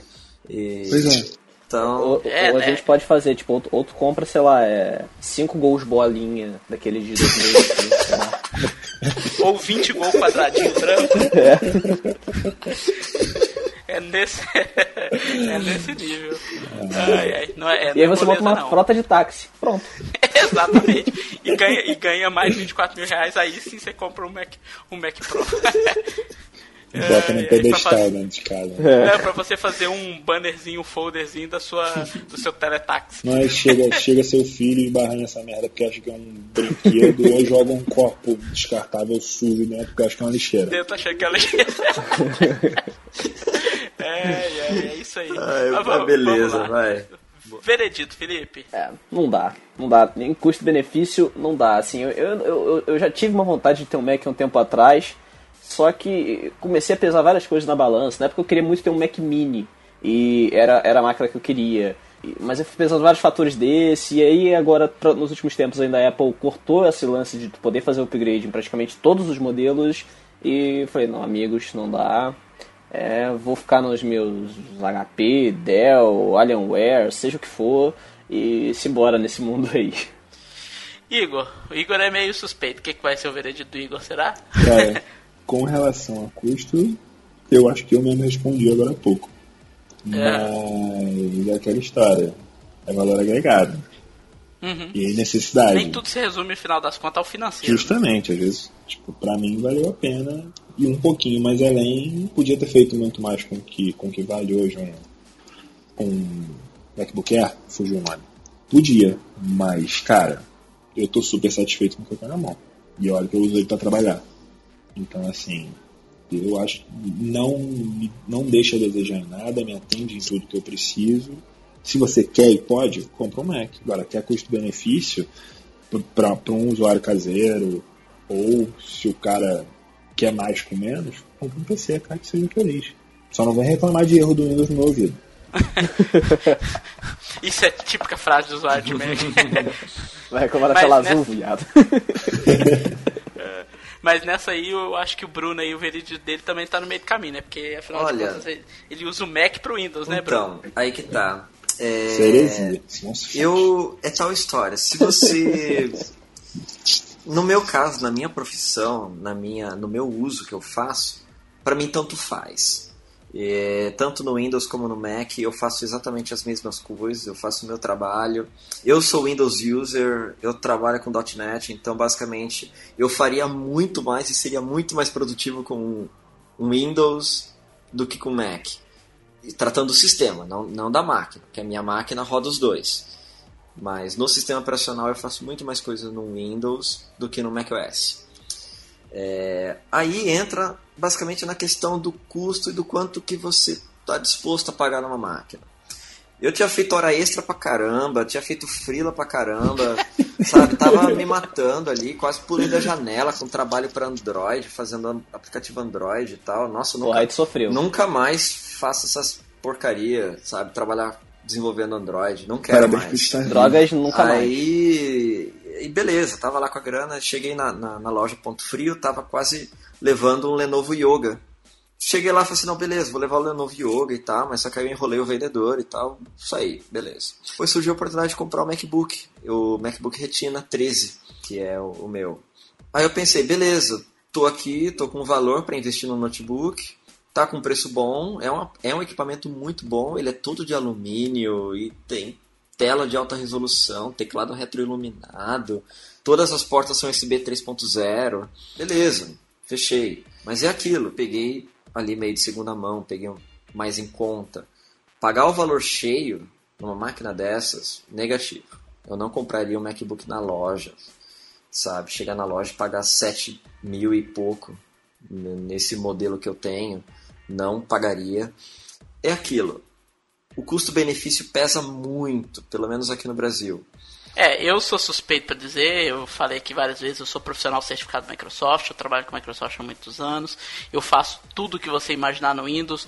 Uma máquina minha Windows não trava nunca, a não ser que eu mexa demais, aí é deliberado, eu fiz muita cagada, eu mesmo tô, tô mexendo, senão não vou, nunca vai ter problema de tela azul, não vai ter nada. Então é óbvio que, que a minha escolha é o Windows, né? Mas eu acho que a gente deixou claro aqui, no final das contas, depende muito de seu, seu, sua disposição financeira, né, se você tem disposição financeira para poder bancar um Mac ou não, e sua necessidade de uso. A necessidade de uso do Igor, por exemplo, hum, o Mac acaba mandando, né, mas na necessidade de uso da maioria dos brasileiros, a melhor opção é o Windows sem a menor sombra uhum. de dúvida, né? Eu acho que nisso aí a gente chegou numa conclusão. Até porque a Microsoft...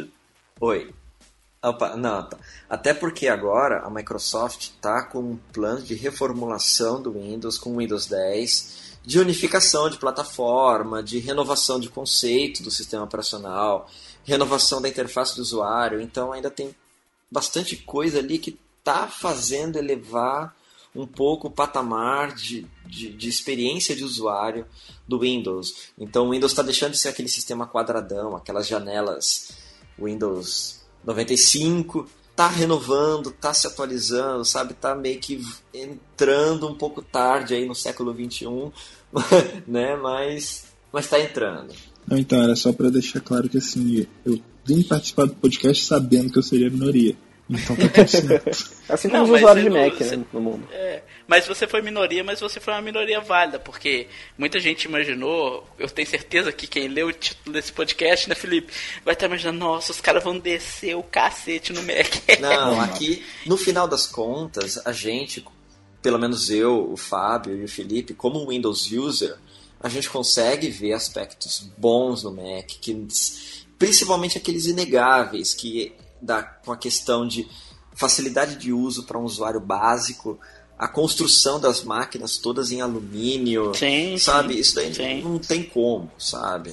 E, e, até, e até no sistema, igual, um ponto que, que a gente já tem confirmado que vai vir no Windows 10 é suporte a gestos igual esse do trackpad do Mac e áreas de trabalho, várias áreas de trabalho. É uhum. É algo que já tem no Mac há um tempo e está chegando agora no Windows 10. E o que é saudável para o mercado como um todo. Porque quando a é, gente é tem bom. as empresas, entre algumas aspas, copiando as outras, quem ganha são todos os usuários. É. E aí essa outra empresa que foi copiada vai precisar fazer algo melhor para poder esperar. E com isso quem ganha é todo mundo. É, então, o Mac tem seus lados positivos, tem seus lados negativos, o Windows tem seus lados positivos e seus lados negativos, e o Linux só tem lados negativos. Vamos encerrar aí o nosso Nextcast. Bruno, seus contatos. Bom, eu não quero mais saber do About Me, lá tá tudo feio, tudo horrível. Eu entrei lá e falava assim, gente, eu não me lembro do meu About Me ser tão horrível assim. Então deixo meu Twitter, twitter.com barra Bruno Plefken. Me procurem por lá, falem por lá. Plefken com dois Fs. Plefken com dois Fs, viu, Bruno Felipe? Com, Bruno com dois N. É tudo Isso é austríaco? É alemão. Nossa. Da raiz. É meu nome inteiro, é Bruno Plefken Host. Agora reflita. Da raiz, de Várzea. Reflita. Então. Vai lá, Felipe, seus contatos. É, o meu você pode. Eu também larguei about.me e você pode procurar no meu site direto, que é filipemachado.com, Felipe com I. É, e lá vai estar tá Facebook, Twitter, LinkedIn e mais o que tiver no universo por aí. Fala lá que é nóis. Igor, nosso grande convidado aí, que foi uma grande audição a esse Nextcast. Igor, te espero em, em outros, viu? Não, tamo aí, só chamar. É, esse negócio de Felipe com I, cara, isso é o de escrivão, não é possível. Na Bíblia tá escrito Felipe com I, que é o cara lá que tem uma história lá com Jesus, etc e tal, tudo mais, blá blá. Tá na então Bíblia, tá, tá na Bíblia tá certo, tá certo. Blá blá blá blá blá blá. É. Tá, é não, então, obrigado aí. É, espero que vocês me chamem de novo. Prometo que vai ser menos prolixo.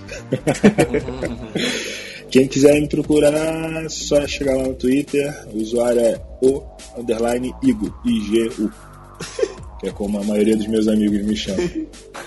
é isso aí então, Igor. Bom, Pessoal, um abraço a todos. Eu sou o Fábio Teixeira no Twitter, no Facebook, no Instagram e etc. Mas eu não sou muito de redes sociais, como todos já sabem. Mas eu estou sempre lá nas redes sociais do Venext, que no Twitter é VenextBR, no Facebook é Venext Brasil, no Instagram é VenextBR e no YouTube também é VenextBR. Além disso, a gente está lá em todas as outras maluquices de redes sociais que o Felipe consegue imaginar e tomar conta. Igor, vou aproveitar você aqui. Qual que é o Tinder do Felipe? Ele disse que. Ele disse que não tem ideia da logo Igor. Ah, risada do Igor Cidadão, É isso aí, pessoal. E espero o feedback de todo mundo no nextcast.venect.com.br. Espero todos no próximo Nextcast. Um abraço a todos e até mais. Falou, galera. Um abraço. Valeu, gente. Valeu, falou.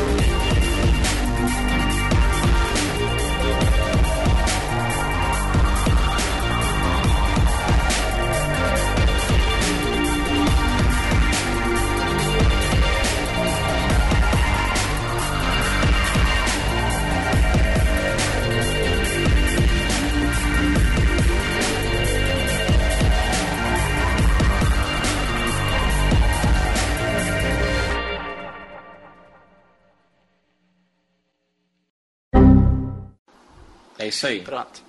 Foi? Vamos lá? Ai, calma.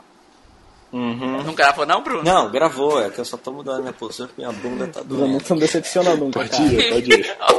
Puta merda. Pode pôr no, pode pôr no erro essa aí, Felipe. Não, tem não. O cara já começa o podcast falando que a bunda dele tá doendo. Alguma coisa de errado tem. Olha, olha.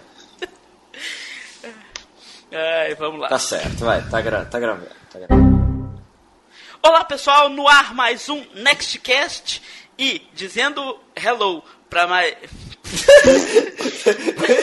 Começou animadinho, hein? Vamos lá. é, errei tudo. Vamos lá. A gente tem que dar uma acelerada, porque senão não vai dar tempo. Vou cortar um cadinho de coisa aí desse, desse bloco anterior, porque tá quase uma hora já jogando. Ah, quase uma hora com é, pausa pra água. Não esqueça da pausa da não, água. É, tá? mas bota aqui nos planos, pelo de fala aí nisso. É, a pausa da água não quer dizer que foi 10 minutos, não, cara. É, vamos lá. É, vou puxar aqui, tá?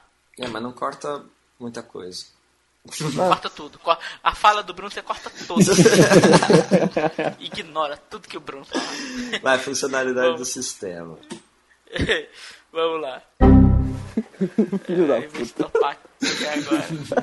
Tá vendo? Mas aqui, em minha defesa. Tu, tu também, eu, naquela. Teve uma vez, um tempo atrás, que eu fiz um Tinder só pra ver qual era. E aí. Não, não foi. Não, Essa sabe é a desculpa dele. Não, não, é, é, é, aquela, é aquela história. Eu, eu não ia almoçar, mas eu fui ver o cardápio do restaurante. Saca? Aí, o que acontece? Na mesma hora que eu, que eu fui, entrei lá e tal, eu fui, olhei, vi o aplicativo, fechei e fui dormir. E beleza. E na mesma hora, minha prima, a Daiane, o que o Igor conhece, ela também estava perto. Aí ela viu. Aí pronto. Aí espalhou pra todo mundo.